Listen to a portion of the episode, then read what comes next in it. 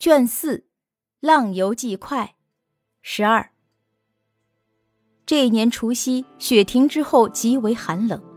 开岁迎春，没有寒暄贺年的烦扰，每日只是燃放鞭炮、放风筝、扎纸灯为乐。转眼风传花信，雨着春尘。卓堂的诸位妻妾带着他们的年幼儿女，顺着江流而下。敦夫则重新收拾行装，和大家一起出发。由樊城登陆，直赴潼关。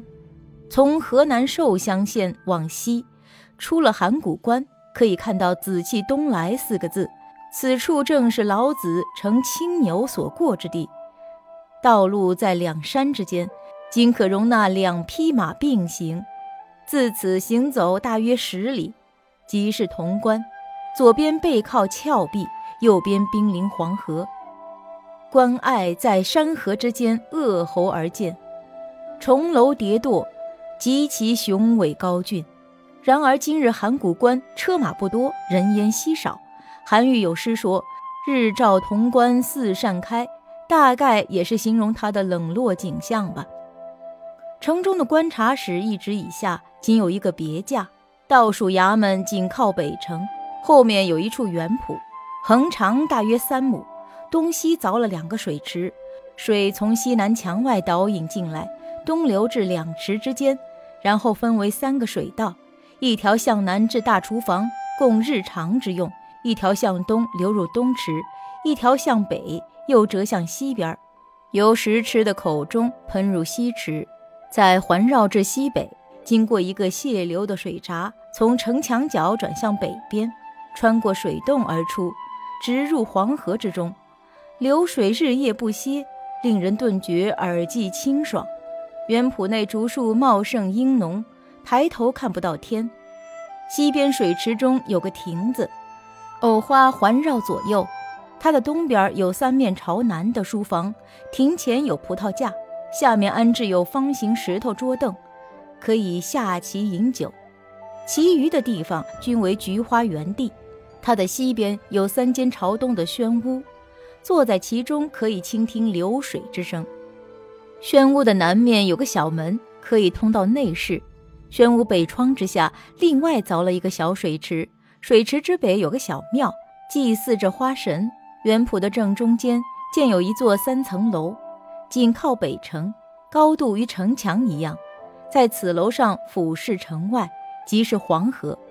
黄河之北，群山如屏风，已属于山西地界。这山河之际，真是蔚为壮观的大气象啊！我居住在园圃南面，房屋如小船样式，亭中有一座土山，上面有个小亭子，登临其中，可以一览园中大概。庭院内绿荫四合，夏天没有暑气侵扰。卓堂为我题书宅名为“无隙之舟”，这是我游牧生涯以来最好的居室。土山之间种植了数十种菊花，可惜没有等到它们含苞开放，卓堂又调任为山左联防使了。他把眷属搬到铜川书院，我便也跟随着居住在书院之内了。卓堂先去山东赴任，我与子晴、芝堂等人没有事情可做，就外出游玩。有一天，我们骑马到了华阴庙，经过了华峰里。就是尧帝接受三柱之处，庙内秦淮汉柏甚多，大都三四抱，有槐树怀抱柏树生长的，有柏树怀抱槐树生长的。殿庭之内很多古碑，内有陈抟老祖写的“福寿”二字。华山脚下有一座玉泉院，即是陈抟老祖成仙之处，里面有个石洞，一间房子大小。石床上素有陈抟老祖的卧像，玉泉院内水净沙明，草多为绛红之色，泉流湍急，周围修竹环绕。石洞外面有一个方亭，匾额题字为“无忧亭”，旁边有三株古树，纹路如同裂炭，树叶像是槐树，但颜色更深，不知道它的名字，只知当地人称为无忧树。华山之高，不知道有几千仞，可惜没有带上粮食攀登而上啊。归来途中，见道旁树林中柿子正黄，我骑在马上摘了一枚就吃。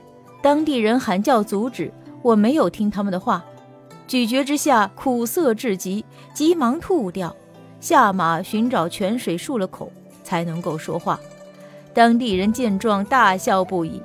原来柿子摘下后需要在水中煮沸一次，才能去掉苦涩，而我并不知道这些。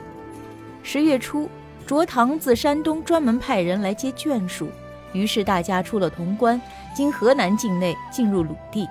山东济南府城内西边有大明湖，湖中有立夏亭、水香亭等诸多名胜。夏季之时，柳荫浓处，莲花香气飘浮。载酒行船，极有优雅闲趣。我冬季去看时，只见柳衰烟寒，湖水茫茫而已。趵突泉是济南七十二名泉之首，泉水共三眼，从地底怒涌突起，水势如沸腾之水。凡是泉水都是从上到下，独有此泉从下而上，也是一大奇观吧。水池上有一栋楼。里面供奉着吕洞宾祖师像，游人多喜欢到此处品茶。第二年二月，我到了山东莱阳做幕僚。至丁卯年秋天，卓堂被贬官为翰林，我也跟着他进入京都。众人所说的登州海市，竟然无缘一见。